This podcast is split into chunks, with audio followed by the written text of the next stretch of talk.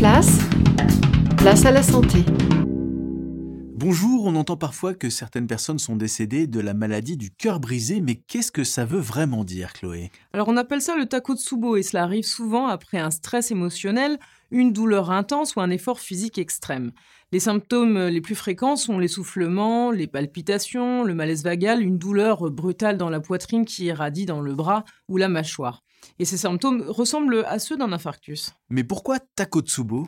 Takotsubo en japonais, ça veut dire piège à poulpe. Ça vient d'un pot de terre dans lequel l'animal marin se réfugie pour se protéger, mais dans lequel il est au final pris au piège. Et ce pot ressemble à une amphore, et c'est la forme que prend le cœur dans cette pathologie. C'est-à-dire qu'il se ballonne et ne remplit plus sa fonction de pompe. Merci beaucoup Chloé. Si vous voulez retrouver toutes nos chroniques de Place à la Santé, rendez-vous sur YouTube ou sur votre appli de podcast. À bientôt.